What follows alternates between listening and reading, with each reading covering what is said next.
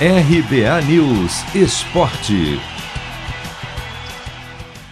Abel Ferreira cita a regra das 24 horas e garante que a derrota no clássico para o Corinthians não vai abalar o Palmeiras para o jogo decisivo da próxima terça diante do Atlético Mineiro pela Libertadores. Essa regra é um mantra do treinador português, que desde que chegou exige dos atletas que a empolgação pelos bons resultados e a frustração pelos tropeços durem no máximo até o dia seguinte.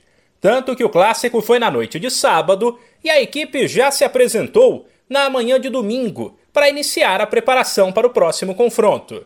Abel avalia que o lado emocional frágil é sim um problema do jogador brasileiro, mas garante que ele e o clube estão sempre atentos a essa questão. Por isso é que as regras, a regra das 24 horas não serve só para as para as vitórias, serve para as vitórias e para as derrotas. O jogador brasileiro, eh, em termos de capacidades físicas e de talento técnica, tem de sobra. É muito, são muito talentosos, mas uh, a capacidade de lidar com as adversidades, a capacidade de lidar com, com os obstáculos é um aspecto que tem que se melhorar e nós estamos a melhorar. O clube, o próprio clube Palmeiras tem uma estrutura que trabalha também dentro dessa, dessa, dessa área e tem um treinador, na minha opinião.